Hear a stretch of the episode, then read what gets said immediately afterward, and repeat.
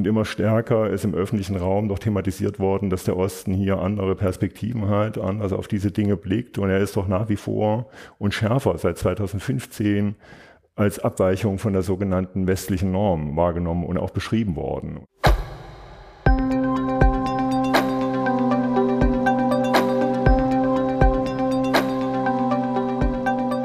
Moin aus Hamburg, liebe Hörerinnen und Hörer.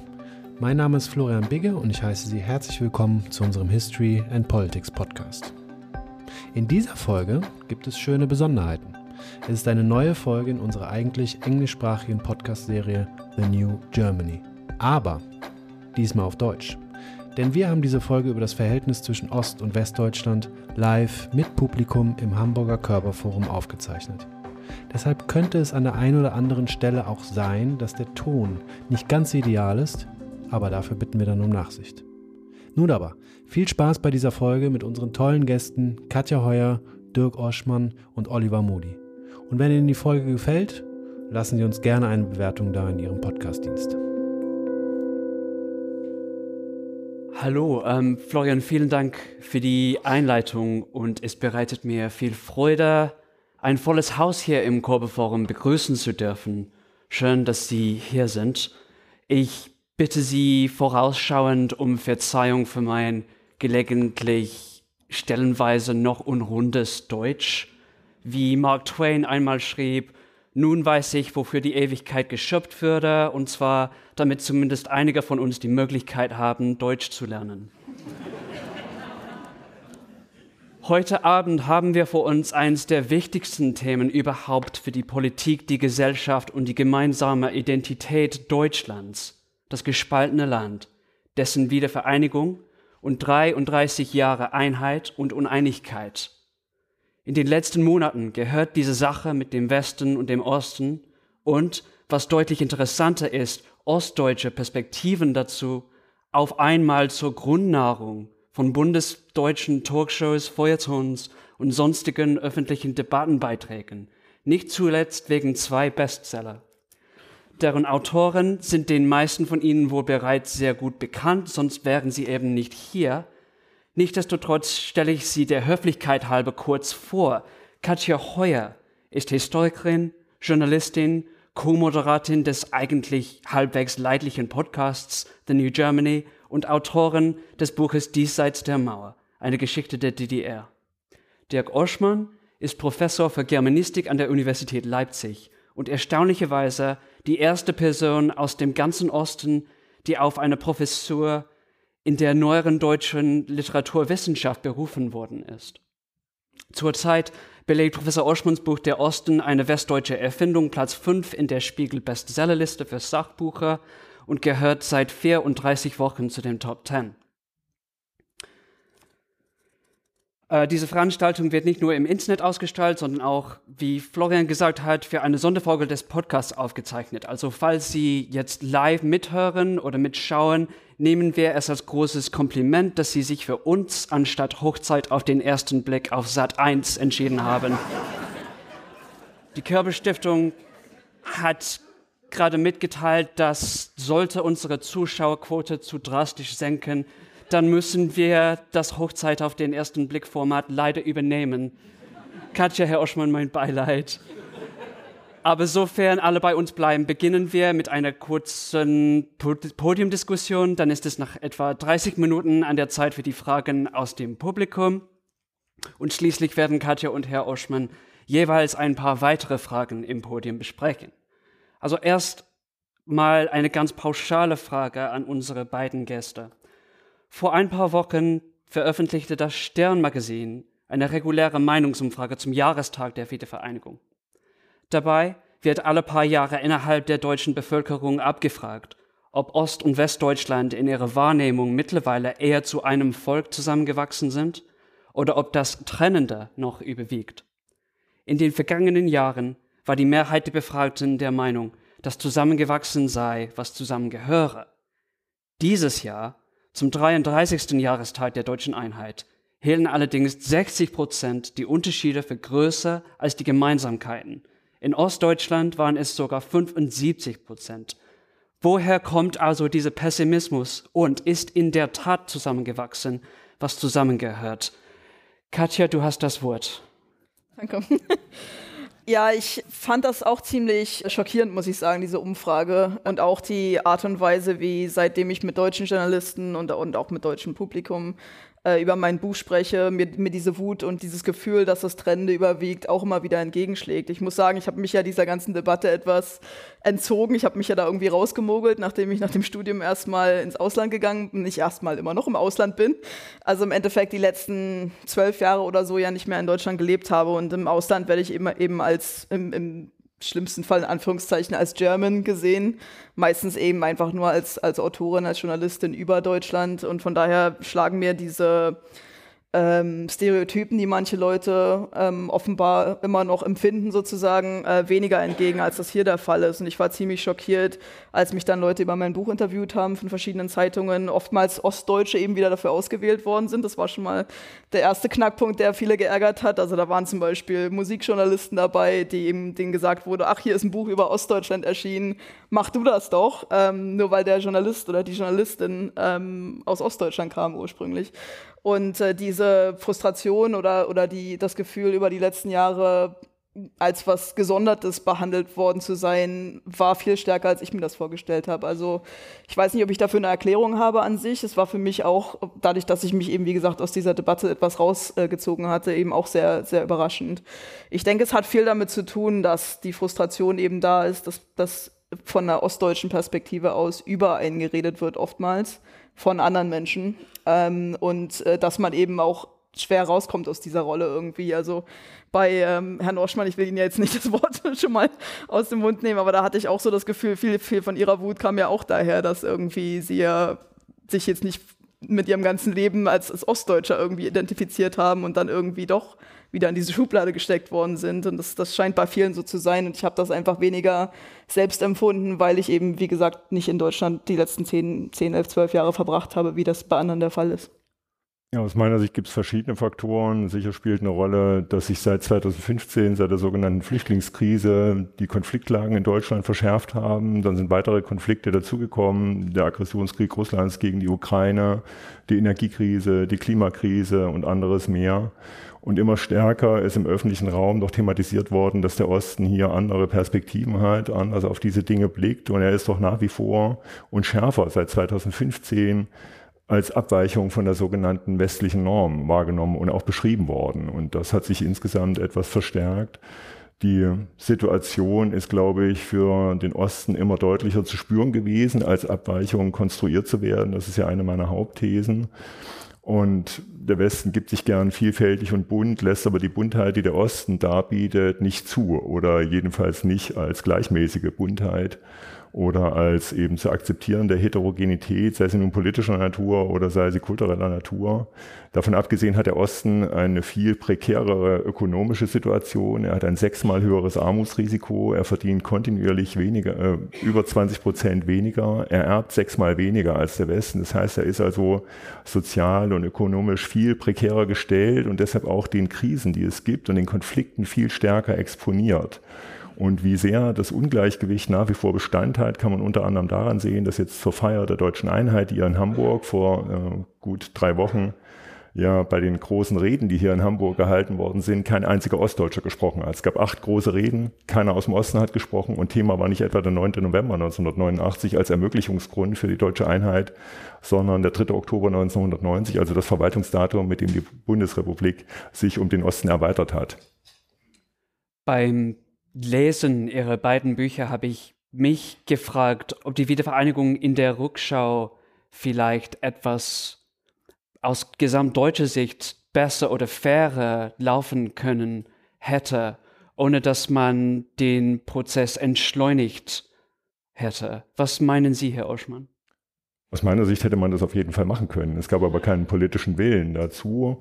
Man hätte sich beispielsweise wiedervereinigen können auf der Basis des äh, Wiedervereinigungsparagraphen 146 und nicht auf Basis des Beitrittsparagraphen 23.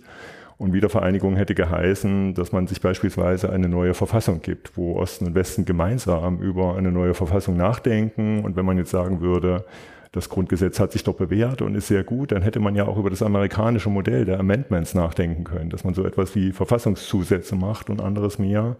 Das heißt, hier gab es vom Westen aus kein Interesse da auf Augenhöhe zu verhandeln mit dem Osten. Der Osten konnte also nicht von Anfang an mitgestalten, zu dieser Demokratie beitragen. Das gilt auch noch für andere Bereiche. Denken Sie nur an die Überlegung, eine gemeinsame Hymne zu kreieren. Denken Sie an die Vorschläge, vielleicht einen anderen deutschen Nationalfeiertag zu installieren, eben entweder den 9. November oder den 17. Juni, der ja mal in der Bundesrepublik Feiertag war. Und jetzt hat man so ein völlig entleertes, sinnentleertes Datum gewählt. Wenn man das mit Amerika oder auch mit Frankreich vergleicht, die hochsymbolische geschichtliche Daten zu Nationalfeiertagen gemacht haben, dann sieht man, welche Art von Fehler da gemacht worden ist. Und man beginnt jetzt doch zunehmend den Preis dafür zu bezahlen, dass man von 1990 an nicht geglaubt hat, gemeinsame Sache machen zu müssen. Katja, hältst du im Nachhinein eine bessere Wiedervereinigung für möglich oder denkbar?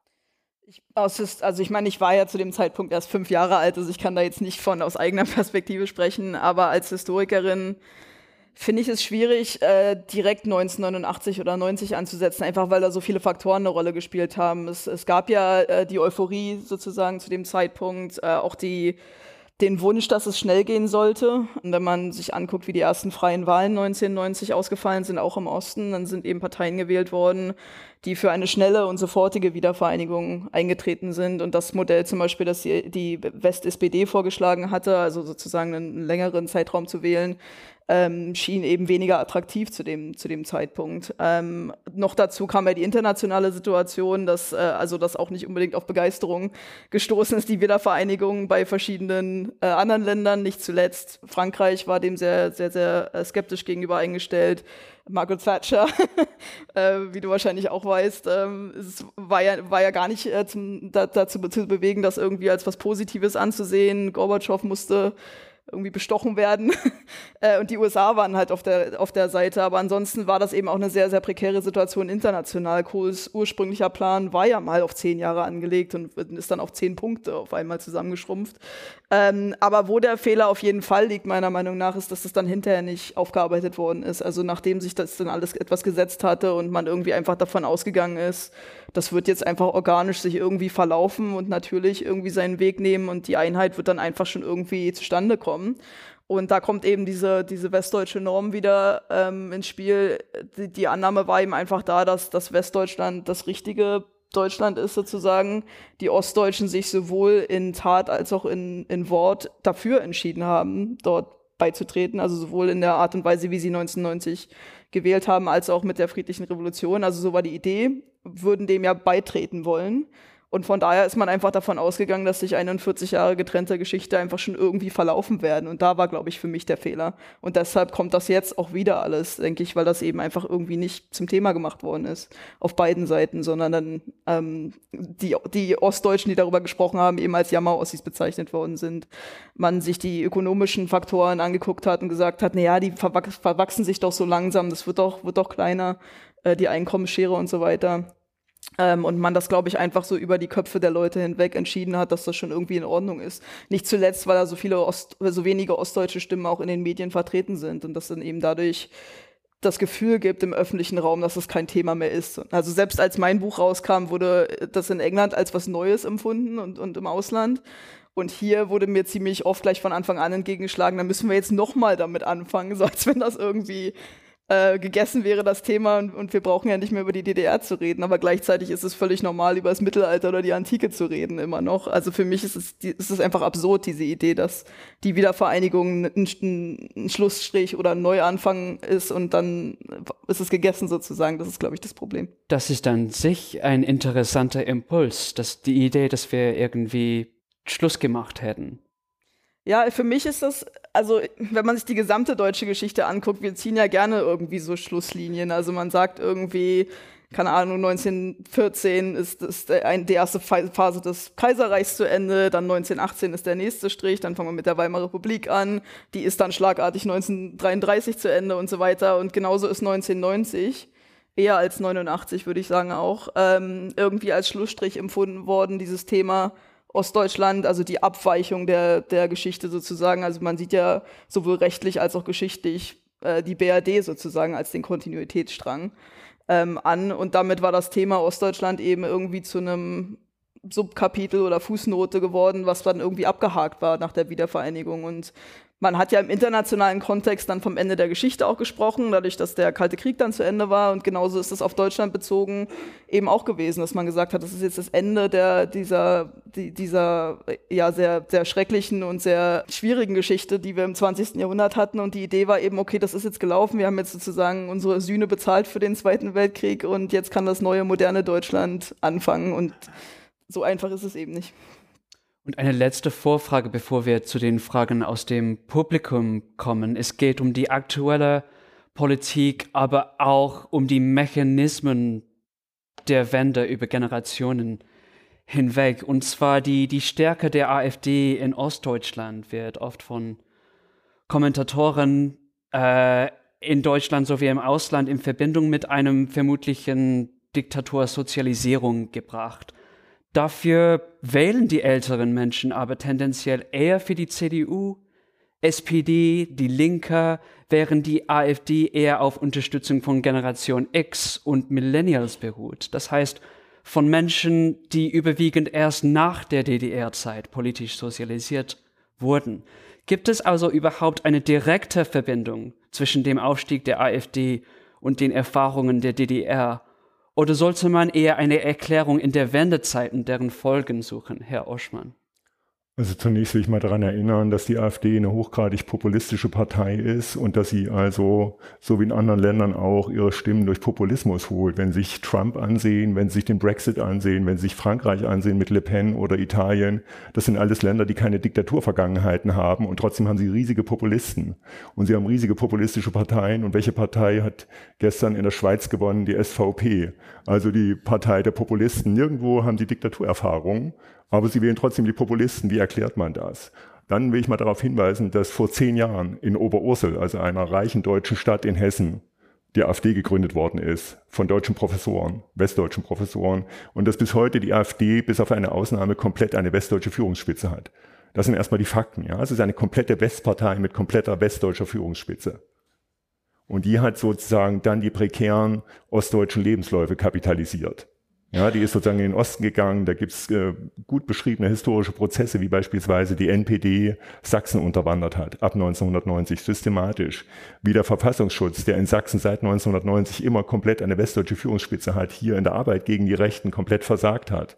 Wie ein westdeutscher Ministerpräsident, nämlich Biedenkopf, der dann in Sachsen war, gesagt hat, Sachsen sei immun gegen rechts, was dazu geführt hat, dass keine politische Arbeit gegen rechts unternommen wurde. Es gab also hier auch ein großes staatliches Versagen. Das hat diese rechte Partei im Osten stark gemacht, die natürlich dann auch den rechten Boden, den es im Osten auch gegeben hat, mobilisiert hat. Ja, und dann kommen diese Wahlergebnisse zustande. Gleichzeitig will ich mal daran erinnern, dass vor ein paar Wochen erst in Bayern und Hessen gewählt worden ist und dass die AfD da über vier Prozent Zuwachs hatte. Ja, und man nicht also sagen kann, das Problem, und das ist ja einer der Mechanismen, den ich zu beschreiben versucht habe, das Problem kann nicht einfach in den Osten externalisiert werden, sondern das ist ein gesamtdeutsches Problem und man muss das als gesamtdeutsches Problem begreifen und nur wenn man das als gesamtdeutsches Problem begreift, wird man es auch lösen können, in irgendeiner Weise. Ja, man muss es auch vor dem Hintergrund dieses Demokrat, äh, dieses populistischen Zuwachses in den westlichen Demokratien insgesamt sehen. Und der Osten ist nun mal aufgrund der vielen prekären Lebenssituationen sehr viel, oder man könnte sagen, bis zu einem bestimmten Punkt anfälliger weil er eben natürlich schon mal erlebt hat, wie ihm komplett der Boden unter den Füßen weggezogen worden ist durch eine riesige Transformation.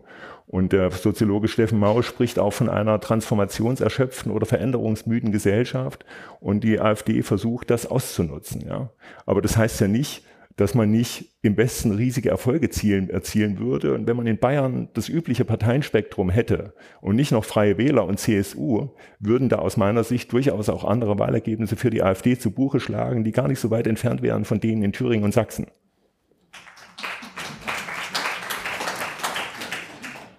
Katja, es geht um deine, um unsere Generation. Möchtest du also deinen Senf dazu geben? Gern.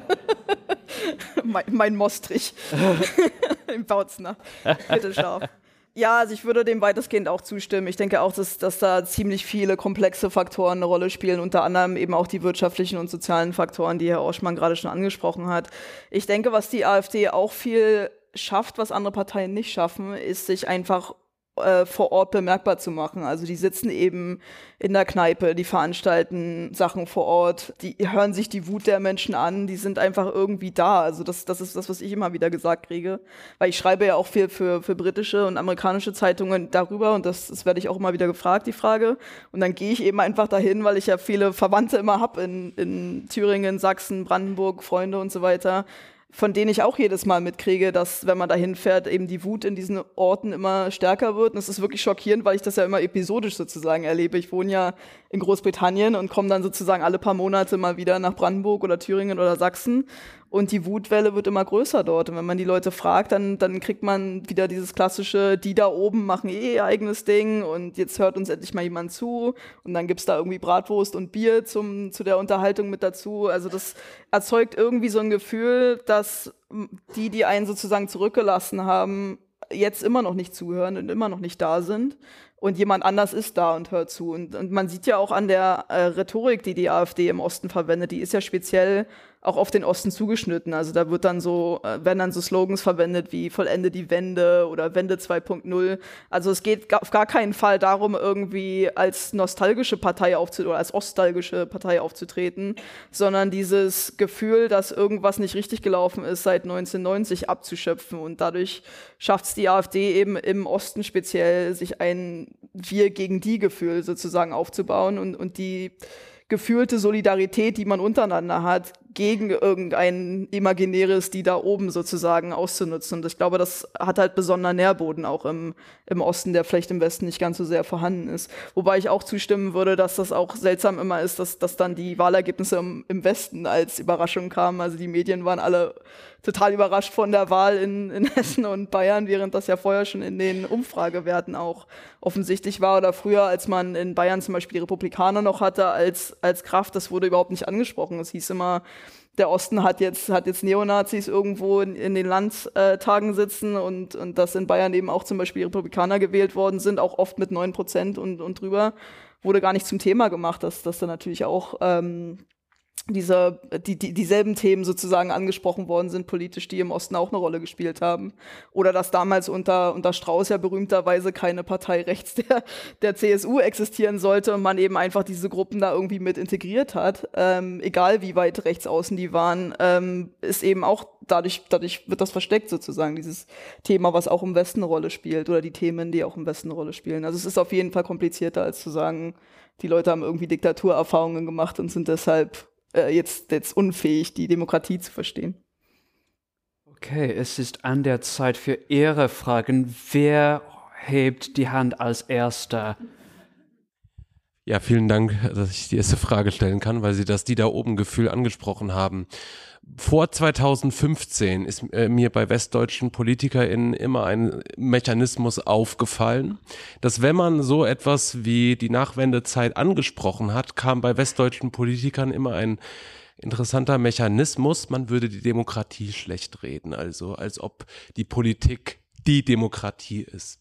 Kann, äh, würden Sie dieser Aussage zustimmen, dass dieses, äh, diese Art des, bornierten Gebaren dieses die da oben Gefühl verstärkt hat ähm, in Ostdeutschland, weil ich hab, ich beobachte das tatsächlich schon länger, dass das bevor 2015 war, hat sich die Politik so verhalten und dieses Ostverstehen oder, die, oder diese Ostkompetenz, von der der Bundeskanzler selber mal gesprochen hat, die kam erst danach. Aber äh, ich vermute, dass dieser autoritäre Duktus davor, das Kriminalisieren von äh, Kritik, dass das äh, mit ähm, verantwortlich für äh, dieses die da oben Gefühl ist. Ähm, können Sie damit was anfangen?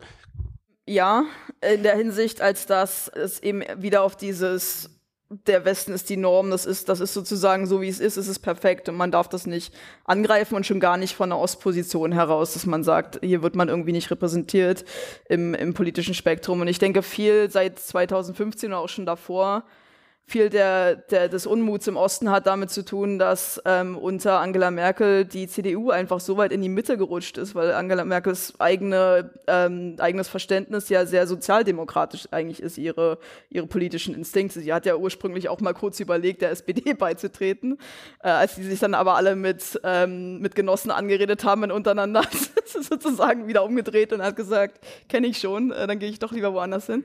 Ähm, aber dadurch ist natürlich die CDU sehr weit in die Mitte gerutscht gerutscht. Und das hat dann die ganze rechte Flanke auf dem politischen Spektrum einfach, und, und mit rechts meine ich wirklich von Mitte rechts, also konservativ, bis nach ganz rechts außen, einfach komplett aufgemacht. Und es gab nichts mehr, wo man ähm, hätte wählen können, sozusagen rechts von der Mitte. Und dann hat sich die AfD dort ausgebreitet und, und na, im wahrsten Sinne des Wortes sozusagen versucht, eine Alternative anzubieten. Und wenn man das irgendwie kritisiert hat und gesagt hat, es gibt hier für so viele Leute, die irgendwie konservativ im eigentlichen Sinne wählen wollen, keine Möglichkeit, das zu tun.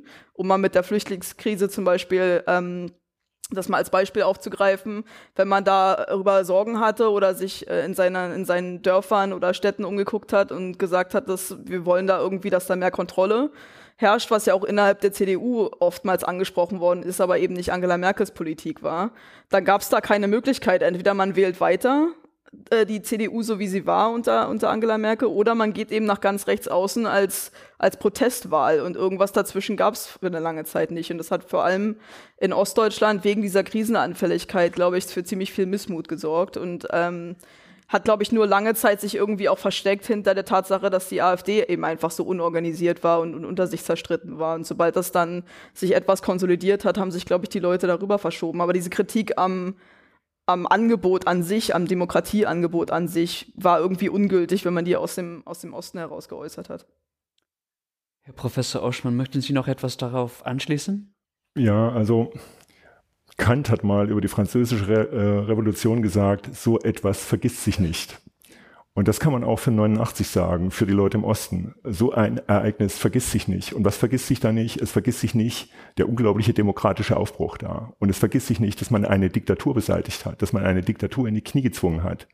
Das ist aber vom Westen in dieser Form nie in irgendeiner Weise anerkannt worden oder in die eigene Geschichtserzählung mit integriert worden. Sie kennen sicher ganz viele Protagonisten der 68er Kulturrevolution, aber können Sie mir jemanden nennen, der 1989 mit zu den Bürgerrechtlern gehört hat, äh, die den Staat in die Knie gezwungen haben? Wahrscheinlich nicht viele von Ihnen. Und es hätte etwas mit der Geschichtserzählung zu tun.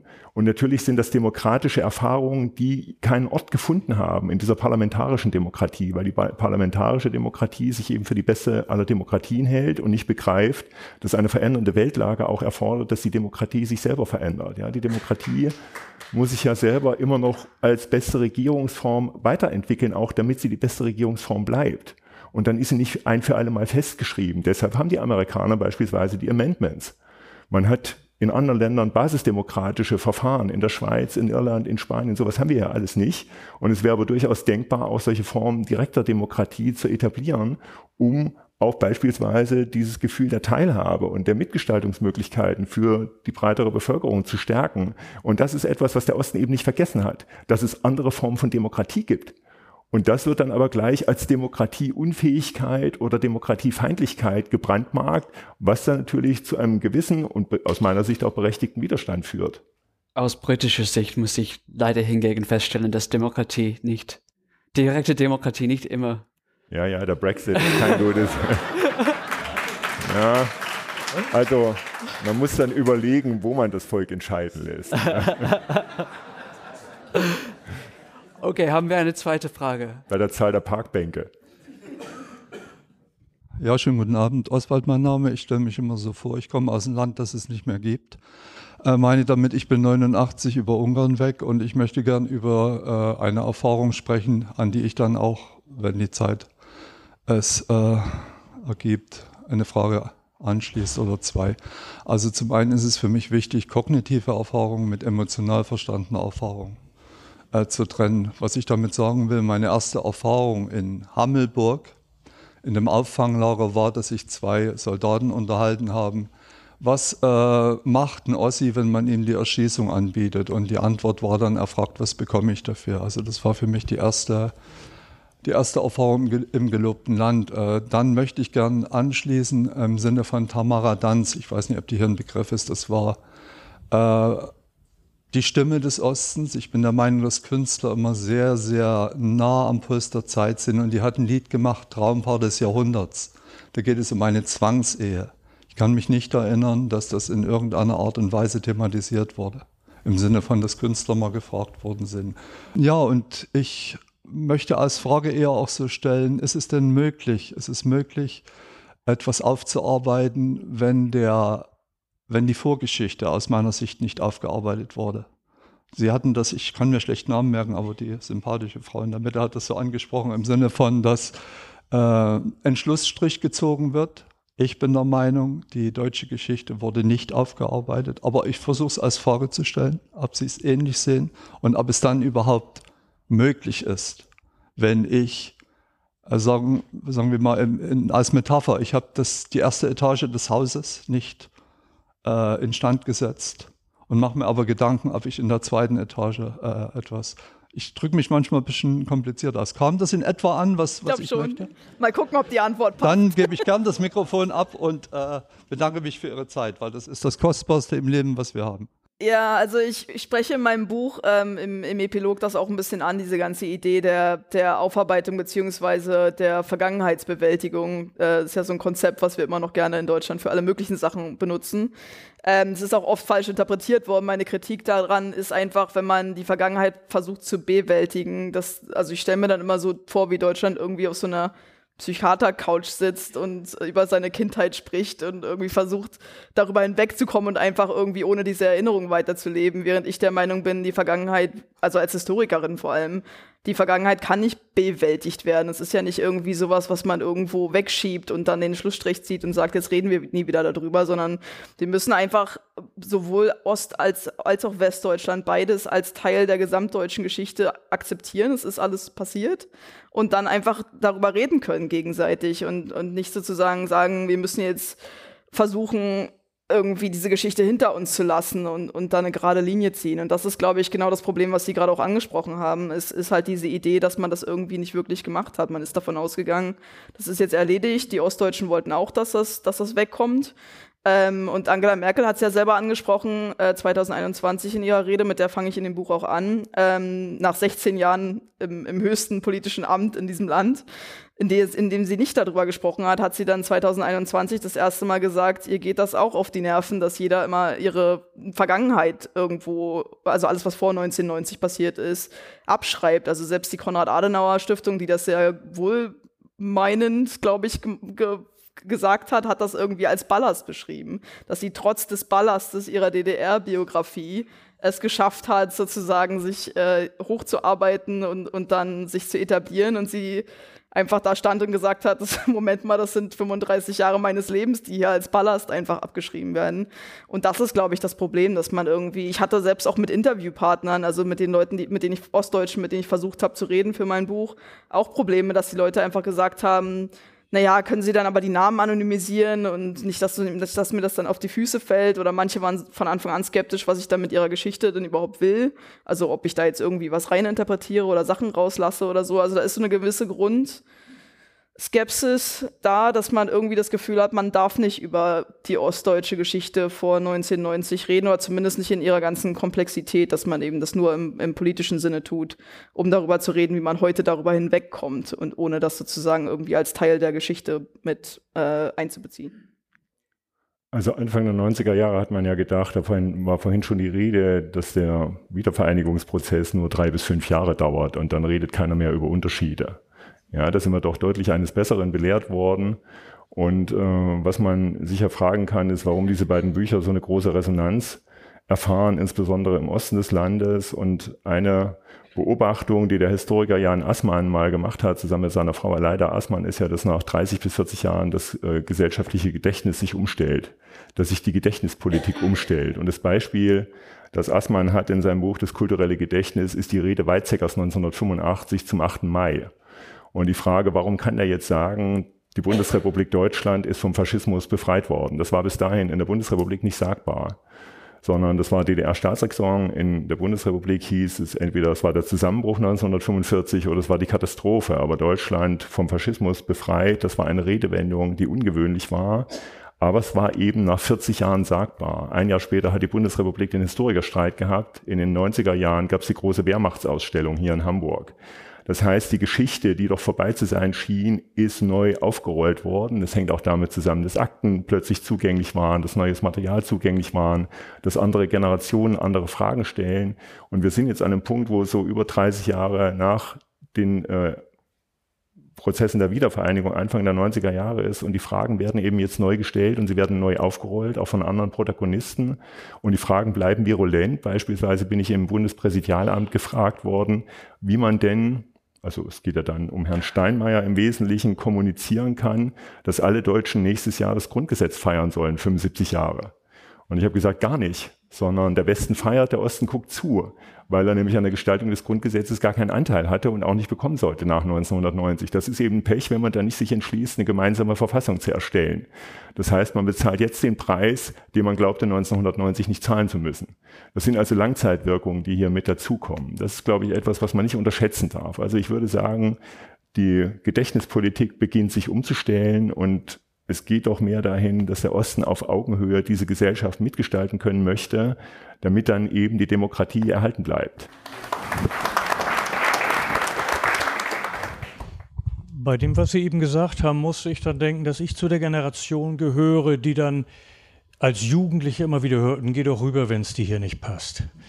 Das heißt, wir haben nach dem Krieg 40, 50 Jahre Priming erfahren, dass die da drüben die Bösen sind, die Schlechten, was weiß ich, diabolischen. Das war natürlich noch das Erbe der alten faschistischen Werte, die ja auch in Deutschland, Westdeutschland, erst langsam abgebaut sind. Das heißt, wie lange braucht das, bis dieses negative Bild jenseits der alten Grenze wirklich dann verwischt ist? Ja, ich habe da eine ähnliche Erfahrung gemacht, als ich das erste Mal nach Hamburg kam. Das war in so Mitte der 90er Jahre. Also ich war so, keine Ahnung, acht, neun, zehn vielleicht. Ähm, und einer meiner Schulfreunde ist nach Hamburg gezogen und deshalb bin ich dann ihm besuchen gegangen. Ähm, und da wurden mir Fragen gestellt, wie habt ihr mittlerweile fließend Wasser äh, im Osten? Ähm, Gibt da auch Autos? Habt ihr mittlerweile eure Trabis abgeschafft? Und lauter so Dinge, die für mich irgendwie als Kind völlig unverständlich waren, warum die mir überhaupt, also ich hatte ja kein Konzept davon, wenn man außerhalb von Ostdeutschland sozusagen unterwegs ist, dass die Leute wirklich solche Ideen darüber hatten, sozusagen, wie das, wie das Leben war und, und ist, äh, da, weil es eben auch im Kalten Krieg natürlich darum ging, auf beiden Seiten äh, die andere Seite sozusagen schlecht zu reden und mit Propaganda ähm, äh, eben die, die eigene Ideologie zu stärken. Und das war ja, ist ja auch nachvollziehbar innerhalb des Kalten Krieges. Aber dass eben der, der Westen der Meinung ist, ähm, das gab keine Propaganda hier sozusagen. Jeder ist irgendwie mit einem mit einem freien Geist aufgewachsen und hat sich ein freies Bild gemacht, während im Osten alle irgendwie ver, verblendet worden sind sozusagen von der Politik und keinen eigenständigen Geist hatten. Das dauert, glaube ich, eine Weile, bis das irgendwie sich auflöst. Und auch wieder, es ist auch wieder was, was nicht von alleine, glaube ich, weggeht, weil sich ja, man hat das ja gesehen mit der ganzen Matthias Döpfner-Debatte auch wieder, dass solche Stereotypen eben sehr hartnäckig sind und auch hängen bleiben. Und wenn die nicht ähm, kritisiert werden oder wenn man nicht darüber spricht, weil es eben auch wieder diese öffentliche Stimme ja auch irgendwie fehlt aus dem aus dem ähm, Osten heraus, ähm, dann wird das sich, glaube ich, nicht von alleine auflösen. Also ich würde da jetzt keinen Zeitrahmen dran pinnen wollen, sondern eher vielleicht bestimmte Sachen, die passieren müssen eben. Ähm, selbst bei, der, bei Matthias Döpfner, es gab mal einen kurzen Aufschrei irgendwie und dann ist es gleich wieder versickert, hatte ich so zumindest das Gefühl, äh, dass das sozusagen viel, viel hitziger diskutiert werden ähm, oder viel, viel hitziger diskutiert ähm, werden würde, wenn das jetzt andere Minderheiten im eigentlichen Sinne betroffen hätte, glaube ich, ist schon der Fall, weil es eben einfach da fehlt irgendwie an jemandem, der sagt, Moment mal, das ist schon ziemlich heftig, wenn der Chef des größten deutschen Medienvereins sozusagen solche Einstellungen gegenüber äh, Ostdeutschen im, im weitesten Sinne hat. Also es dauert, glaube ich, noch eine Weile und es wird auch viel Aufwand noch und viel Gespräche ähm, brauchen, bis das, bis das sich auflöst. Eine Freundin von mir aus dem Vogtland in Sachsen hat uns beim Abendessen erzählt, dass sie äh, an der an der Universität in Baden-Württemberg gegen 2010 gefragt wurde, ob es tatsächlich Kühlschränke da drüben gäbe. Herr Oschmann. Also, ja, ein Kühlschrank. Wir, wir, sprechen zu Hause noch Russisch. Ja.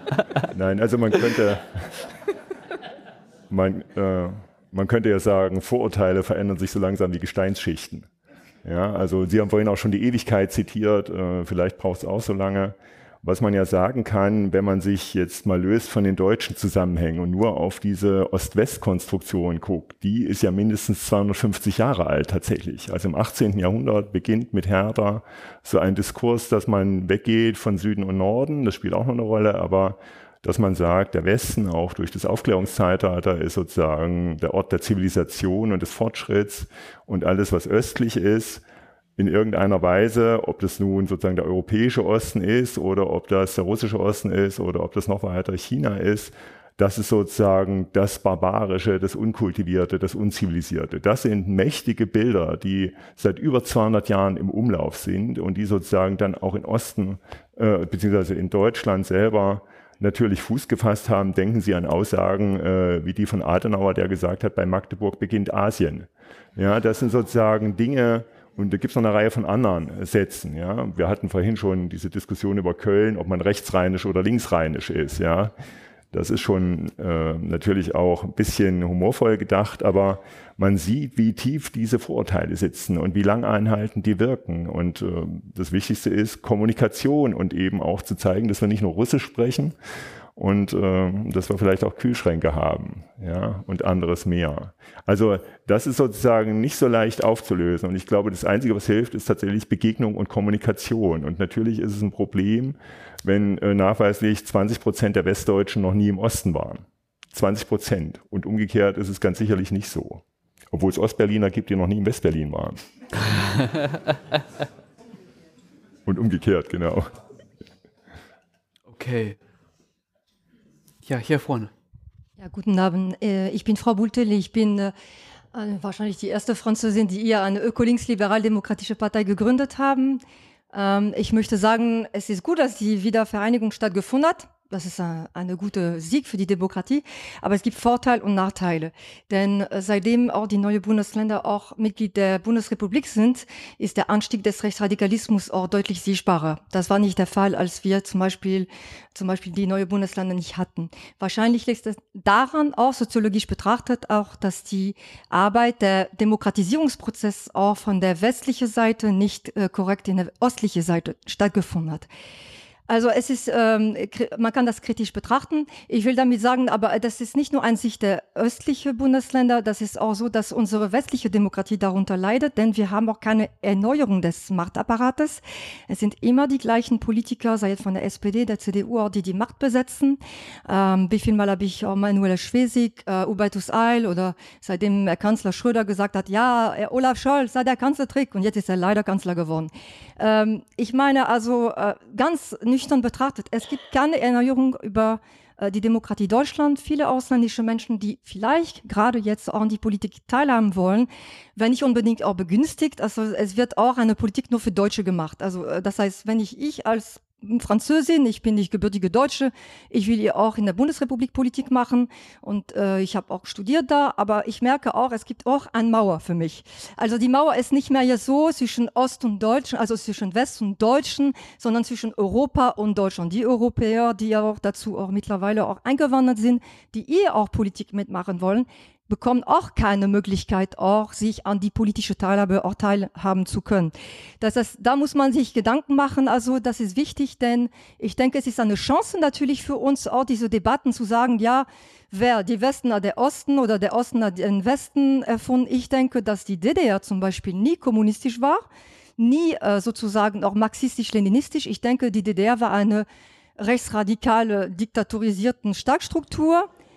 Und das will ich einfach sagen, weil wenn es nicht so wäre, wenn, wenn es nicht so wäre, wie erklären Sie auch den politischen Ansatz jetzt, dass so viel Rechtsradikalismus in der DDR jetzt leider festzustellen okay. ist? Und das ist nämlich, ne, das ist der Schmerzpunkt des Abends, denke ich. Dankeschön. Okay, Herr Oschmann, dazu haben Sie bestimmt vieles zu sagen. Also, also zunächst will ich mal daran erinnern, dass es die DDR nicht mehr gibt. Ja, die ist tatsächlich nicht mehr existent als politisches Gebilde. Äh, ja, aber Sie haben ja nochmal jetzt von der DDR auch in der Gegenwartsform gesprochen. Die gibt es tatsächlich nicht mehr. Und ähm, das ist schon ein komplizierter Prozess, den Sie da ansprechen. Also ganz abgesehen davon, dass sozusagen, äh, also es gab sozusagen ganz viele Nazis, die über die Rattenlinie nach Argentinien und Paraguay ausgewandert sind. Und dann war es Staatsräson der DDR, dass die anderen Nazis, die nicht dahin ausgewandert sind oder geflohen sind, in der Bundesrepublik sitzen. Ja? Das stimmte zum Teil, zum Teil stimmt es natürlich auch nicht. Sie haben ganz viele hochrangige Nazis in Führungspositionen gehabt. Denken Sie an jemanden äh, wie Hans Klopke, der Staatssekretär bei Adenauer war. Denken Sie an jemanden wie Filbinger, der bis 1978 Ministerpräsident von Baden-Württemberg war. Denken Sie an die antisemitische Dokumenta, die von Werner Haftmann geleitet worden ist. Denken Sie an Henry Nann, der für die SS mit tätig war und anderes Ding, andere Dinge mehr. Das sind ja alles Dinge, die in der Bundesrepublik möglich waren. Die Bundesrepublik hat immer wieder Probleme, riesige Probleme mit Rechtsradikalismus gehabt. Sie hat eine, wir leben nach wie vor in den Nachwirkungen des Dritten Reichs bis heute. Und in der DDR war der Antifaschismus Staatsräson. Das heißt nicht, dass da alle Nazis verschwunden waren.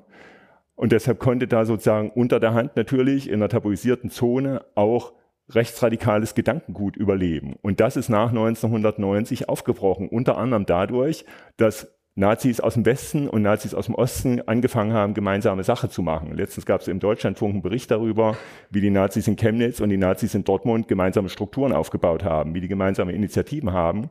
Gucken sich das rechtsradikale Netzwerk bei der äh, Polizei in Frankfurt am Main an. Also Sie wollen mir doch nicht erzählen, dass der Rechtsradikalismus, der zu großen Teilen auch mobilisiert worden ist im Osten durch Nazis aus dem Westen, ein ostdeutsches Problem wäre. Nein, ich plädiere nochmal dafür zu sagen, es ist ein gesamtdeutsches Problem. Und die ganzen und, und und gucken sich den Verfassungsschutzbericht an des Jahres 2023. Januar oder Februar hat der Verfassungsschutz darauf hingewiesen, was es für ein Riesenproblem ist, dass immer mehr Rechte aus dem Westen in den Osten ziehen, weil sie da mehr Möglichkeiten haben. Das ist eine entvölkerte, vielfach entvölkerte Gegend. Der Osten hat eine Einwohnerzahl, die liegt bei dem Jahr 1905. Das leben nur noch 13 Millionen Menschen im Osten, weil sie viele abgewandert sind. Das heißt, die Nazis, die aus dem Westen in den Osten kommen, können hier ganz anders agieren, weil sie unterm Radar agieren können. Sie können Strukturen aufbauen, sie können an das anschließen, was über die Jahre Jahre hinweg aufgebaut worden ist. Jemand wie Kürz Kubitschek, der sogenannte rechte Vordenker, der kommt aus dem Südwesten. Jemand wie Höcke, das wissen übrigens manche Journalisten nicht, der kommt aus Nordrhein-Westfalen und agiert für die Thüringer äh, AfD. Das sind ja alles Dinge, die man in Rechnung stellen muss und man sieht hier einfach, es ist ein gesamtdeutsches Problem. Und wenn Sie so sehr auf Deutschland zeigen als Problem, dann würde ich fragen, warum denn so viele Linke in Frankreich jetzt, ehemalige Kommunisten, Eribon hat das beschrieben, Le Pen wählen. Wie kommt es, dass so viele Kommunisten in Italien Meloni wählen? Erklären Sie mir das mal. Ja, ich frage aber. Aber Sie haben mir eine Frage gestellt und ich. Ich würde gerne zur nächsten Frage kommen. Der Herr. Einen schönen guten Abend. Wir haben auf dem Podium einen Briten, wenn ich das richtig verstanden habe. Leider. Wir haben auf dem Podium nach Blut und Eisen eine sehr junge Historikerin mit einem Bestseller über ein ostdeutsches Phänomen und wir haben, wenn ich das richtig gehört habe, einen Literaturprofessor.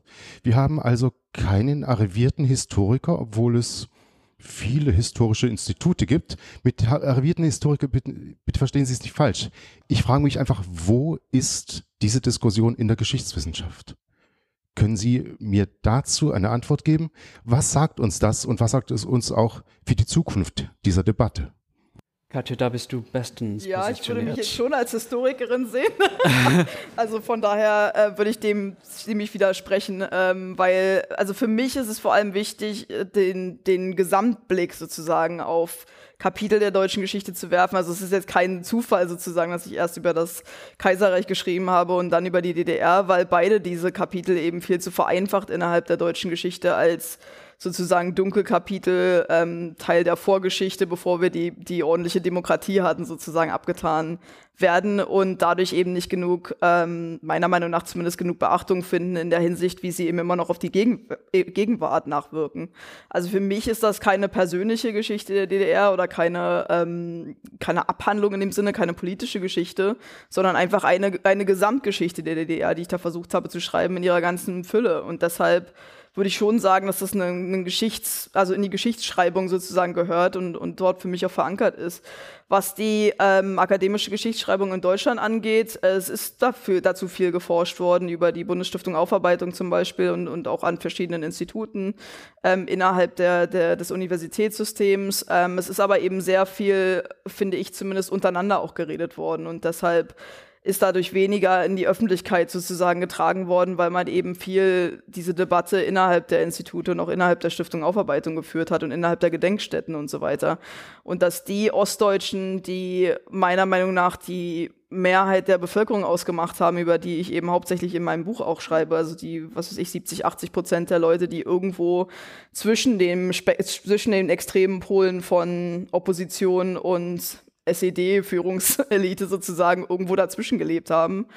Ähm, die fühlen sich eben oft dadurch nicht repräsentiert ähm, und schalten dann eben ab, wenn eine Dokumentation auf dem ZDF kommt oder wenn eine Ausstellung irgendwo in Berlin stattfindet und, und gehen da nicht hin, weil die eben sich da nicht wieder ähm, repräsentiert fühlen. Und, und von daher ist, glaube ich, einfach das Gefühl entstanden, dass da weniger Forschung da ist. Die Forschung ist riesig zu dem Thema. Gerade auch so Nischenthemen, die jetzt immer wieder erfasst werden. Also ich habe zum Beispiel äh, viele Bücher verwendet, so, äh, keine Ahnung, Gartenspaten in der DDR und was das für eine Rolle gespielt hat. Oder ähm, man hat sich speziell über ähm, die homosexuellen Szene innerhalb der DDR viel Forschung betrieben, Einwanderung oder, oder eben diese, die Vertragsarbeiter und so weiter. Also diese so Einzelthemen, da gibt es extrem viel Forschung dazu. Und, und das ist aber, was, was mir gefehlt hat als Historikerin und was ich versucht habe beizutragen, ist diese ganzen Sachen alle zusammenzunehmen und eben auch zuzugeben gleichzeitig, dass nicht jeder entweder ein Täter oder ein Opfer war, sondern dass viele einfach ihre Leben in der DDR gelebt haben und, und dass man darüber auch reden können muss und sollte und, und Foren dafür schaffen sollte. Und die, haben, die fehlen mir. Eher als die Geschichtsschreibung an sich.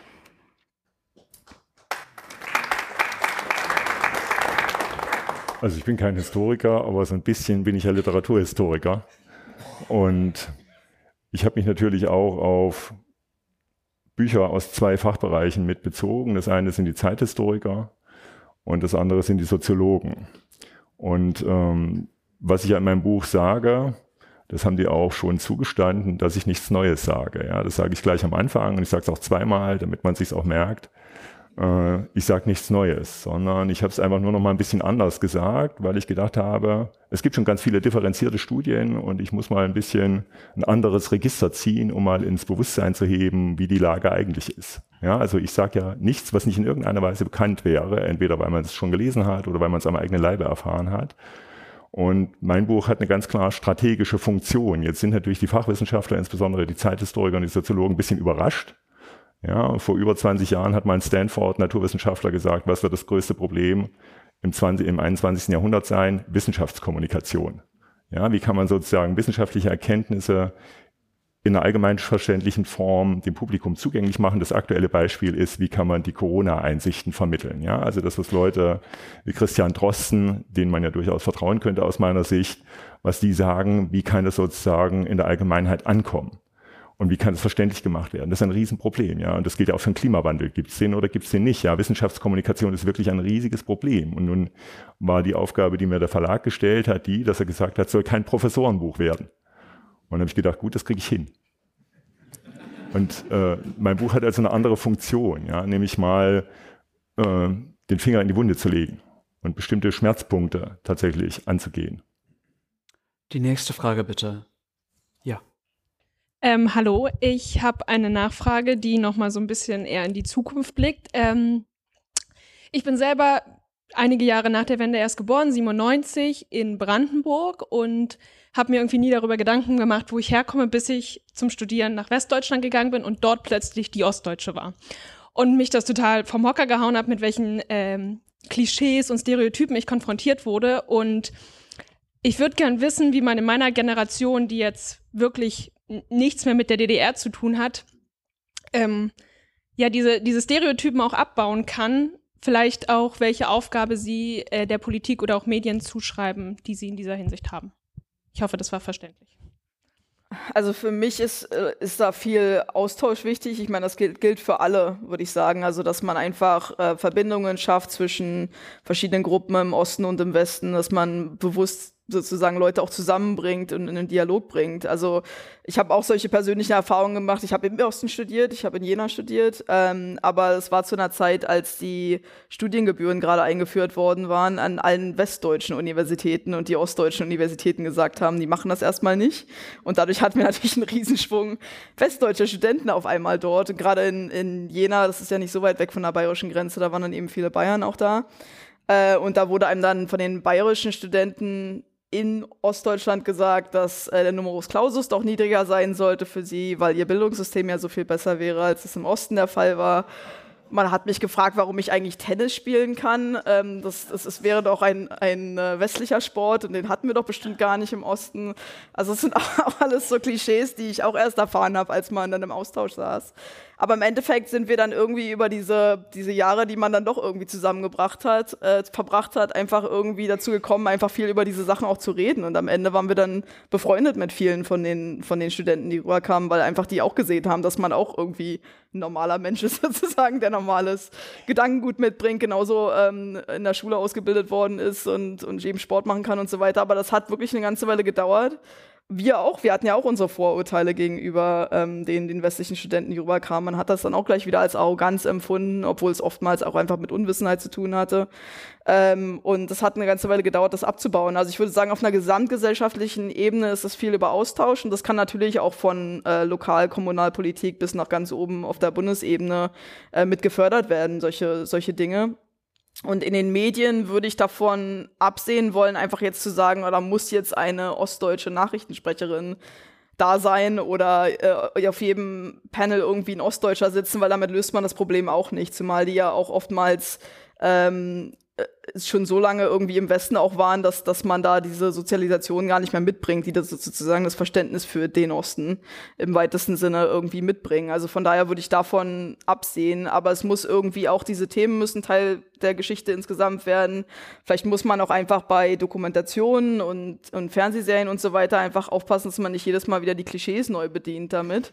Also wenn man zum Beispiel äh, vor ein paar Jahren war das eben oft so, wenn dann über den Osten berichtet worden ist, dann wurde da irgendeine Omi in der Kittelschürze irgendwo in einem brandenburgischen Dorf befragt für die Tagesthemen und das hieß dann im Osten denkt man dieses oder jenes über irgendwas. Also dass man eben einfach ein bisschen mitdenkt und Leute dort in, in, den, in den Produktionsketten und so weiter auch da sitzen hat, die einfach mal irgendwie sagen können, so wie Sie das ja jetzt zum Beispiel auch mit dem Bundespräsidenten und so weiter getan haben, einfach eine andere Meinung irgendwie mit einbringen und sagen, dass man da einfach ein bisschen mehr ähm, ja, Grundwissen irgendwie mitbringt über den Osten oder über ostdeutsche Regionen, auch einzelne Regionen mit anspricht, statt immer über den Osten zu reden.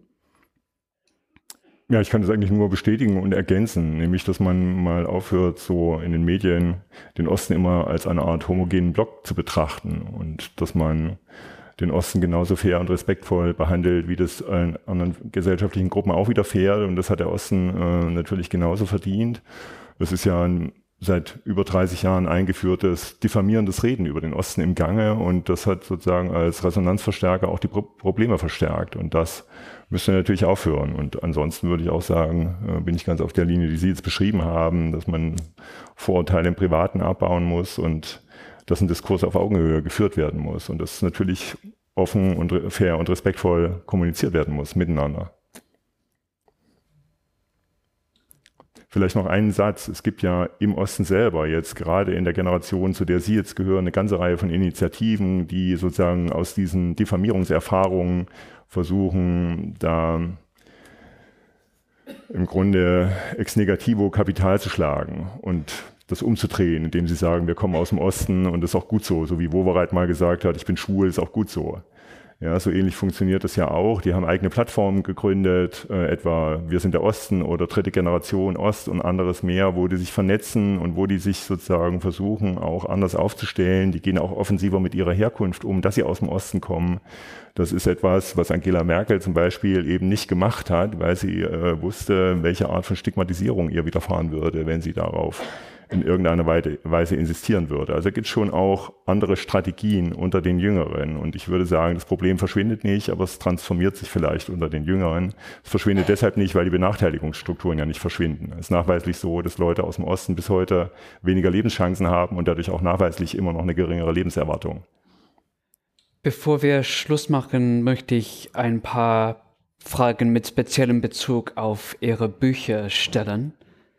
Herr Oschmann, Sie haben die Funktion Ihres Buches so beschrieben, die Finger in die Wunde zu legen. Inwieweit haben Sie das erreicht, was Sie damit erreichen wollten? Und inwieweit sind Sie von der Reaktion auf das Buch überrascht gewesen? Also das mit dem Finger in die Wunde legen, das hat, glaube ich, ganz gut geklappt. Ähm, ich hätte mir nicht vorstellen können, dass es so eine große Resonanz gibt insgesamt. Ich dachte schon, ein bisschen Trubel gibt's, weil ich ja letztes Jahr schon mal in der FAZ einen Artikel dazu veröffentlicht hatte. Der hat schon relativ viele Leserprovokationen oder Leserreaktionen provoziert. Aber dass das Buch in dieser Art und Weise rezipiert werden würde, hätte ich mir nicht vorstellen können. Aber es ist auch interessant, was ich so an Erfahrungen sammle. Äh, eine der witzigsten will ich kurz referieren, nämlich dass ich in Berlin-Dahlem vor 200 westdeutschen Unternehmern gesprochen habe und einer ist dann von den Unternehmern am Schluss aufgestanden und hat gerufen, und geben Sie doch zu, dass Sie Ostdeutscher sind.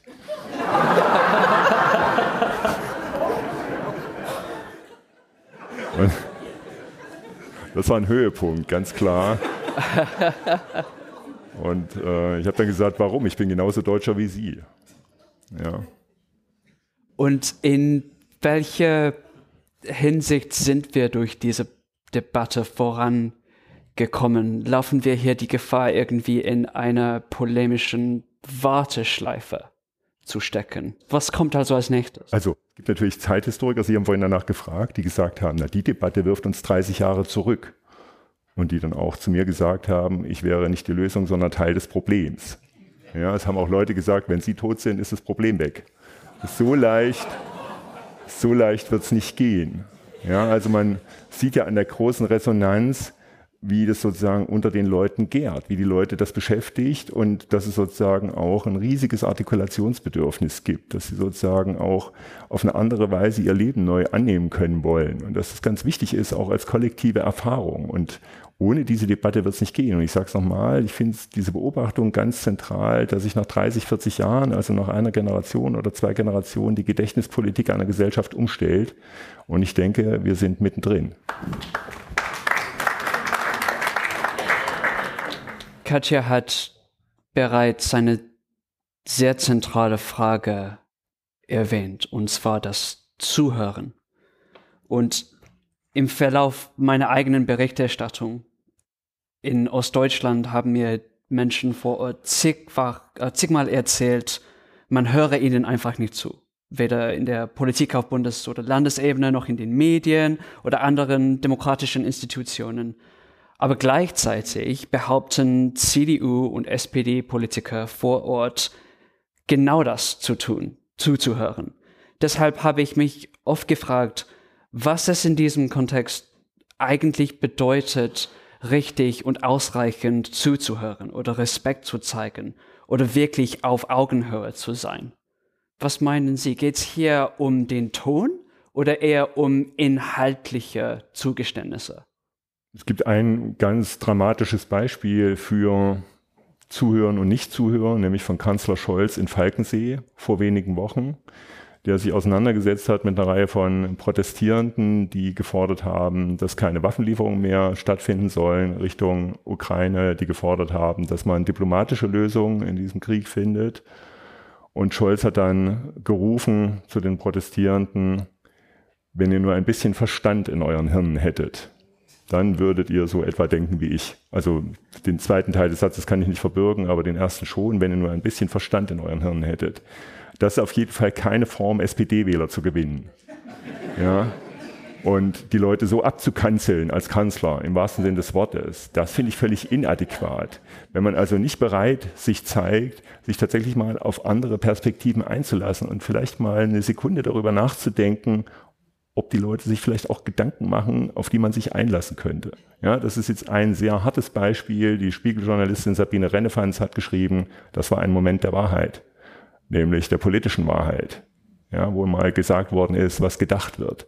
Und das ist ja durchaus eine sehr problematische Sache. Ja, also es geht nicht nur ums Zuhören, sondern es geht tatsächlich um das Aufnehmen von Ideen und es geht um Integration, es geht um Teilhabe und es geht um Mitgestaltung in der Demokratie. Und wenn es nicht zu dieser Mitgestaltung kommt, das ist ja Teil des Problems, dass der Osten aus dieser Mitgestaltung dieser Demokratie weithin ausgeschlossen ist, nicht nur auf politischer Ebene, sondern auch Wirtschaft, Justiz, Medien, Wissenschaft, Militär, egal wo sie hinblicken, sind die Prozentzahlen der Teilhabe in Führungspositionen verschwindend gering, gemessen am Bevölkerungsanteil.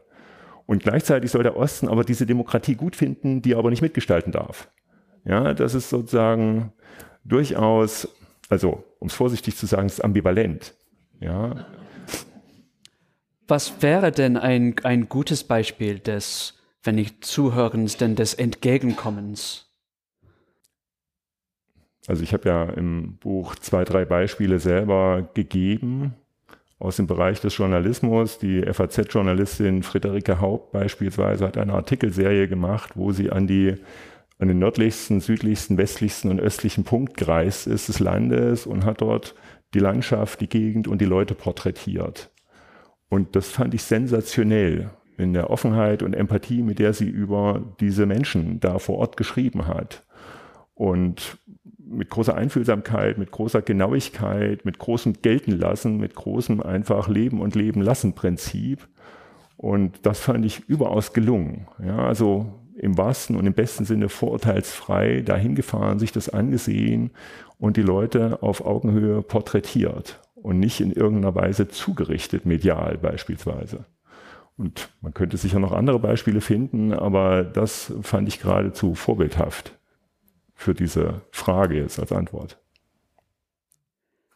Katja, wo wir beim Finger in die Wunde legen sind, zitiere ich mal ein paar Sätze vom ostdeutschen Historiker Ilko Sascha Kowalczuk, der dein Buch in vier Artikeln rezensiert hat. Ich habe, glaube ich, acht oder neun gezählt am Ende.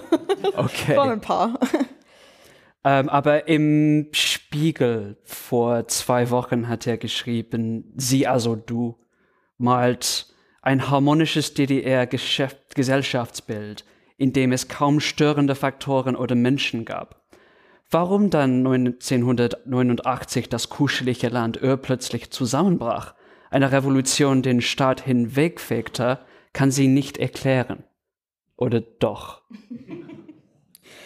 Ähm, ich finde schon, dass ich das im Buch miterzählt habe, die Geschichte der, der Stasi, der Unterdrückung, der Mauer, des konstanten Überwachens der, der Menschen und so weiter. Aber ich habe eben die Dissidenten, zu denen er ja auch gehört und zu denen auch viele der, der dieser Gruppe von Historikern eben gehören, der Zeithistoriker, die unter anderem für die Bundesstiftung Aufarbeitung und so weiter die, die Aufarbeitung der DDR betrieben haben im, im eigentlichen Sinne. Ähm, proportional eingeordnet. Also im Endeffekt, was ich vorhin schon gesagt habe, ich gehe davon aus, dass die, dass der Großteil der Bevölkerung irgendwie einfach, wie Menschen das immer so machen, einfach ihre Leben sozusagen gelebt haben und habe sozusagen die Geschichte des Staates erzählt, die Geschichte der Gesellschaft erzählt und dabei eben die Proportionen so belassen, wie ich sie gesehen habe, wie, wie meine Recherche das auch ergeben hat. Und im Endeffekt eben einfach relativ wertfrei und das war, glaube ich, auch das Problem der Sache, dass ich das eben nicht moralisierend erzähle ähm, die Geschichte der DDR und der Menschen, die in ihr gelebt haben, erzählt. Und dabei bleibt natürlich die, die Erfahrung der Dissidenten ein Teil davon.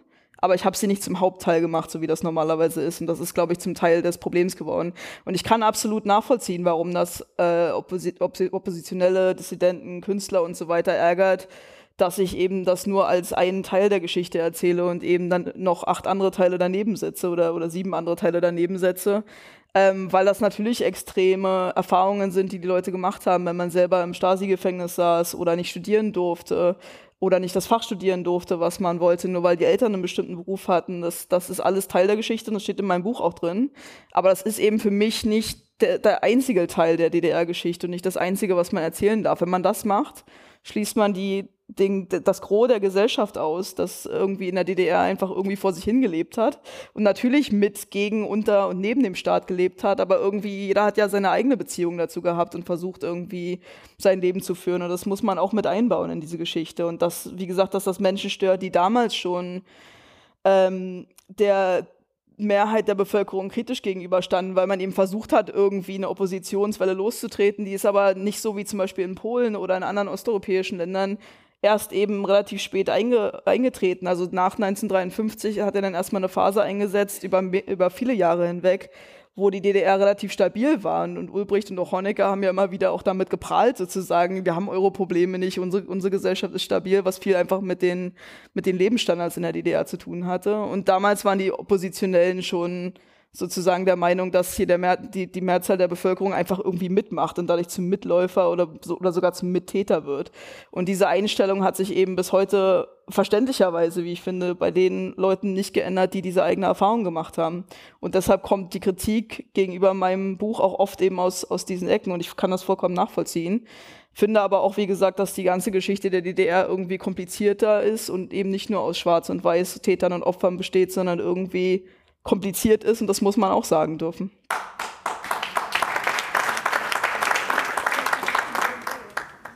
Und was hast du bei der Recherche entdeckt, dass dein eigenes Bild von Ostdeutschland nach der Wiedervereinigung geändert oder neu geprägt hat? Äh, für mich war es interessant, einfach irgendwie zu diesem Start zurückzukehren. Also ich bin ja, wie gesagt, Kind, also ich bin 1985 geboren und war deshalb also erst vier Jahre alt, als die Mauer fiel, fünf Jahre alt, als die Wiedervereinigung kam und habe das von daher ja selber nicht, nicht wirklich miterlebt, also zumindest nicht mit, mit irgendeinem Blick auf Geschichte oder Politik oder so. Ähm, hab aber natürlich dann in den 90er Jahren die Erfahrung gemacht, dass man mit Leuten aufwächst, die eigenen Eltern, die Lehrer, die Nachbarn, die Freunde, äh, Leute, die irgendwie um einen rum sind, die alle über die DDR reden, die sagen, da fangen, fangen Sätze mit zu Ostzeiten an. Und man hat dann eben die schlechten Erfahrungen, die guten Erfahrungen und alles dazwischen irgendwie gehört, ohne dass das Teil der eigenen ähm, Erfahrung sozusagen ist. Also für mich war es einfach als Historikerin jetzt interessant, sozusagen zurückzuschauen und das ganze Bild zu konstruieren und eben auch jenseits der, man konzentriert sich eben auch oft auf die 70er und 80er Jahre und noch weiter zurückzugucken, wo kommt der Staat überhaupt her, warum ist der so entstanden als künstliches Produkt aus dem, aus dem Zweiten Weltkrieg heraus, was haben die, was war eigentlich die ursprüngliche Idee dahinter, warum hat das nicht funktioniert, ähm, und so weiter und sich einfach das Gesamtkonstrukt irgendwie von außen anzugucken. Und das wird, glaube ich, bei mir oft unterschätzt. Da wird mir dann unterstellt, ich wäre die, die Tochter von Systemträgern, war, glaube ich, die Phrase im Tagesspiegel, ähm, weil meine, meine Eltern beide, äh, sozusagen meine Mutter war Lehrerin, ist auch immer noch Lehrerin und, und mein Vater war bei der NVA. Und da wird dann eben erstmal grundsätzlich schon mal unterstellt, dass da irgendwie mit meinen vier Jahren meine politische Bildung sozusagen beendet war und, und ich diese Einstellungen übernommen hätte.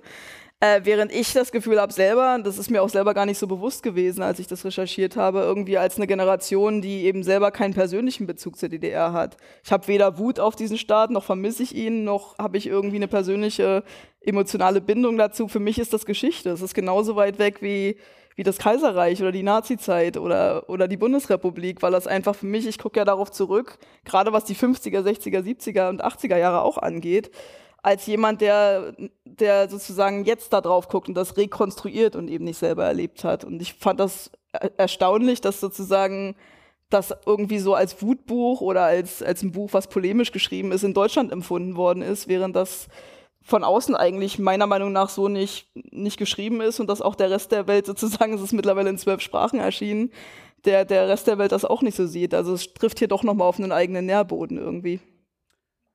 Und zwei Zeitenwende-Fragen, weil wir eben theoretisch eine Zeitenwende, ein Zeitenwende-Podcast sind.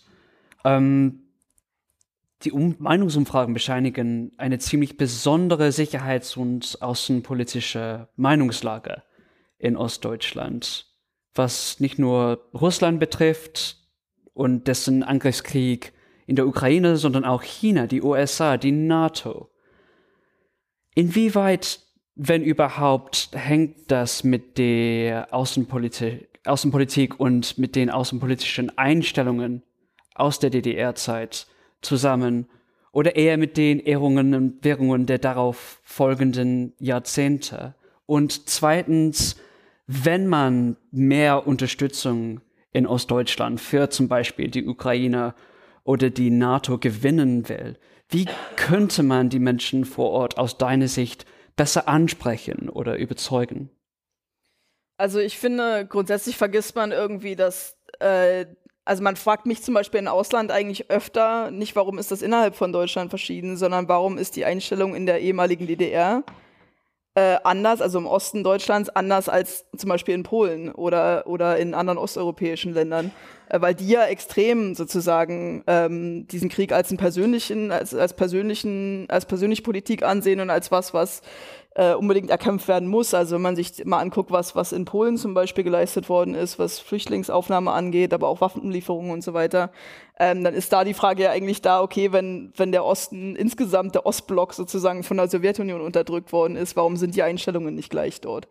Ähm, und das ist eigentlich, finde ich, die interessantere Frage. Ähm, und für mich erklärt sich das ein Stück weit daraus, dass die DDR in ihrem Nationalbewusstsein als Deutschland weniger angegriffen worden ist von der Sowjetunion, als das zum Beispiel für Polen der Fall war, wo man eben die, die zum Beispiel Deutschland durfte ja, oder Ostdeutschland durfte ja zum Beispiel die deutschen Farben behalten. Man hat eine, eine Uniform für die NVA ausgesucht, die sehr, sehr nah an der Wehrmachtsuniform dran war, bewusst um an deutsche Traditionen anzuknüpfen und das deutsche Bewusstsein sozusagen zu halten. Während äh, andere Flaggen eben mit roten Sternen versehen wurden, durfte man in Deutschland sich ein eigenes Symbol aussuchen mit dem, mit dem Ehrenkranz und, und dem Zirkel und dem, ja, Hammer.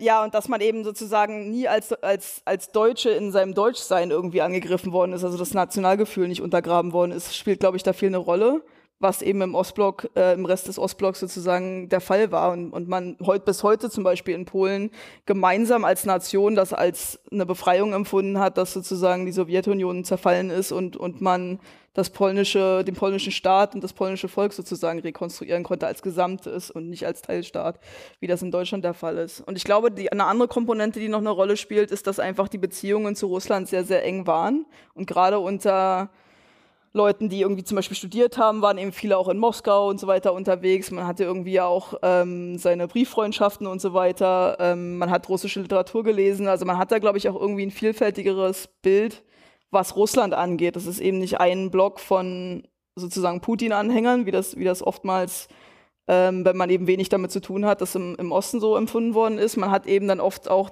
Sergei seinen Brieffreund irgendwie im Kopf, wenn man an, an Russen denkt.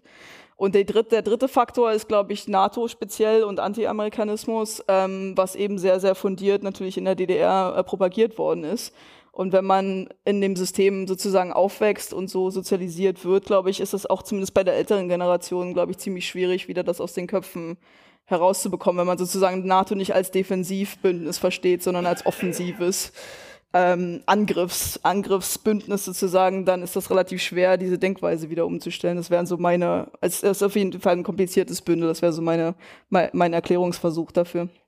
Wären also die außenpolitischen Einstellungen irgendwie in der Bevölkerung tiefer verankert als die parteipolitischen? Aus deiner Sicht? Ich glaube, die hängen zusammen. Also es hat auch viel mit, äh, insgesamt, wenn man sozusagen sagt, die da oben machen eh ihr eigenes Ding, dann kann man da auch die Außenpolitik mit dran knüpfen und sagen, okay, das ist alles von den USA gesteuert, äh, die machen sowieso in der Ukraine ihre eigene Politik und deshalb ist das ganz verständlich, dass Russland sich da angegriffen fühlt. Also diese Erklärungsmuster, hängen mit den Erklärungsmustern, glaube ich, mit der, mit der Politik im Land auch zusammen. Also wenn man davon ausgeht, dass das alles eine elitäre Clique da oben ist, die sowieso ihr eigenes Ding macht, kann man da auch relativ leicht einen Anti-Amerikanismus auch mit dran, mit dran knüpfen. Und eine Frage für Sie beide. Sache, wo wir bei der Politik sind, Sache Wagenknecht hat heute angekündigt, ein Bündnis Sache Wagenknecht gründen zu wollen. Inwieweit betrachten Sie Sache Wagenknecht und diese Bewegung als spezifisch ostdeutsch, wenn überhaupt?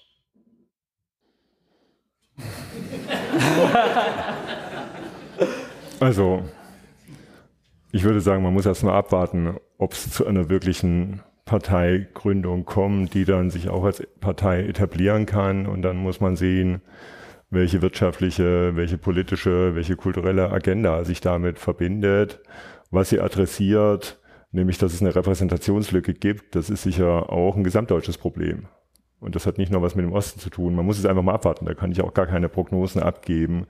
Sie wird schon gute Gründe dafür gefunden haben. Es ist einfach sozusagen mit ein bisschen Abstand betrachtet interessant zu sehen, vielleicht auch bedauerlich, wie konsequent sich sozusagen das linke Spektrum vollkommen selber zerlegt. Ja, das ist ein weiterer Schritt in der Selbstliquidierung der Linken.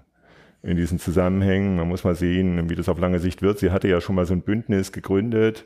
Das ist im Grunde in den Kinderschuhen stecken geblieben. Aufstehen hieß es, glaube ich. Und ich weiß nicht, ob das jetzt ähnlich funktioniert. Kann ich nicht sagen. Ich keiner. Katja, was meinst du? Also für mich ist das Sarah Wagenknecht spezifisch, würde ich sagen. Einfach in der Hinsicht, als dass sie ja sehr ähm, eigene Einstellungen zu, zu verschiedenen Themen hat. Also ob das jetzt äh, der Ukraine, äh, der Russland-Ukraine-Krieg ist, ob das ähm, Energie ist, ob das Einwanderung ist. Das sind alles große Themen, zu denen sie zu jedem einzelnen Thema eine ziemlich ähm, eindeutige Meinung sozusagen vertritt die ja dann aber ihre Wählerschaft auch alle als komplettes Bündel irgendwie annehmen müssten. Und das, das passt für mich nicht als, als gesamtes ideologisches Paket irgendwie zusammen. Also ich hatte jetzt gestern und vorgestern auch mit mehreren Leuten, auch in, wieder in Thüringen und Sachsen und sowas gesprochen, in der Annahme, dass sie da wahrscheinlich mehr Anhänger hat. Ähm, und da haben ziemlich viele Leute gesagt, die haben in diesen Umfragen, hätten sie auch geantwortet, ja, wir würden das in Erwägung ziehen, für sie zu wählen, für sie zu stimmen. Aber man weiß eben nicht, was da genau jetzt als Parteiprogramm kommt, einfach weil ähm, es unwahrscheinlich ist, dass jemand zum Beispiel, der keine Waffenlieferung an die Ukraine will, auch gleichzeitig die Immigration stoppen will oder, ähm, keine Ahnung, ein Antikapitalist ist. Und diese Dinge passen nicht unbedingt für jeden zusammen. Und weil sie halt ein extremes Parteiprogramm hätte dann in der Hinsicht, müssten die Leute im Endeffekt genau die gleichen Einstellungen vertreten, die sie auch vertritt, weil das eben auf sie persönlich gebündelt ist. Deshalb ist ja auch nach ihr das, das Bündnis sozusagen benannt. Das heißt ja nicht irgendwie nach, nach einem Parteikonzept oder nach einer, nach einer Ideologie, sondern speziell ist es auf sie benannt. Und da, glaube ich, liegt das Problem. Okay, wir hätten eigentlich noch Zeit für eine letzte Frage aus dem Publikum und es gibt bereits den Herrn. Äh, ich wollte mich zum einen bedanken für die erste Antwort und hätte da noch eine Anschlussfrage und zwar ging es um die Couch, weil Sie davon sprachen, dass es keine Couch bedarf, um Traumata zu ähm, bewältigen. Jetzt kann man sich darauf einigen, was das, was das Wort bewältigen für jeden Einzelnen äh, meint. Ich meine damit so eine Art, äh, kurz dazu, ich sollte ja kurz auch, äh, ich bin halt Therapeut und ich habe nicht die Erfahrung gemacht, wenn Sie in Familien Traumata angehen, dass es ohne Couch geht. Und deshalb, wir hatten gro drei große Traumata, den ersten, den zweiten Weltkrieg und die, sage ich mal, Zwangsehe der DDR. Und äh, ich habe sie, ich bin nur ein bisschen emotional, also es ist nichts zornig bei mir, sondern nur ein bisschen aufgeregt. Dem bitte ich nachzusehen ähm, dass sie zu der Aussage eben halt kommen, es, es geht gerade das Nachkriegstraumata, ohne in den Familien wirklich, was von Herzen kommt oder von Herzen wirken soll, muss von Herzen kommen, dass man mit den Menschen auch spricht. Ich mache immer die Erfahrung, es wird über die Menschen gesprochen. Es wird über die Menschen gesprochen und jeder hat seine fundamentale Meinung auch. Der Herr Scholz ist so, die Frau Wagenknecht ist so. Ich fände es immer gut, wenn bei sich angefangen wird, bei sich angefangen wird und mal, mal sich die Frage zu stellen, bin ich denn jemand, der nur etwas nachplappert oder denke ich selber? Ich sollte mich kurz halten. Kam das so in, in, in ich etwa an? Muss Sie leider darum bitten, zum Ende zu kommen damit. Genau, das wäre auch da? dann meine, meine Frage. Also geht es ohne Couch? Okay, Herr Oschmann. Zur Couch kann ich nicht sagen. Okay. Tut mir leid. Ja, nur um es nochmal klarzustellen, also mir ging es nicht darum, das, wie gesagt, das wurde auch bei meinem Buch mehrfach, äh, ich glaube, mit Absicht uminterpretiert, mir geht es nicht darum, eben nicht drüber zu reden, sondern gerade, dass man weiter darüber reden muss. Während man bei einem Psychologen irgendwann vermutlich fertig ist und sagt, okay, ich habe jetzt meine zwölf Stunden gemacht, jetzt kann ich damit leben, wie auch immer, ähm, muss man, glaube ich, einfach, man kann das nicht bewältigen im Sinne von, es ist irgendwann abgearbeitet oder aufgearbeitet und dann kann man einen, Schlicht, einen Schlussstrich ziehen. Ganz im Gegenteil, man muss einfach Generation für Generation neu entscheiden, wie diese Dinge in, in die Geschichte passen und was man heute, welche Schlüsse man heute daraus zieht. Also nur um nochmal sozusagen klarzustellen, dass es mir nicht darum ging, nicht mehr darüber zu reden, sondern ganz im Gegenteil, dass man weiter darüber reden muss und sollte. Okay, alles hat leider sein Ende und auch diese Diskussion. Ähm, vielen Dank an Sie, dass Sie hier gewesen sind und für Ihre zum Nachdenken anregenden und meistens freundlichen Fragen. vielen Dank an die Körbe für die viele Mühe, für die Unterstützung und die großartige Gastfreundlichkeit. Und vor allen Dingen vielen Dank an Katja Heuer und Dirk Oschmann. Und an dich.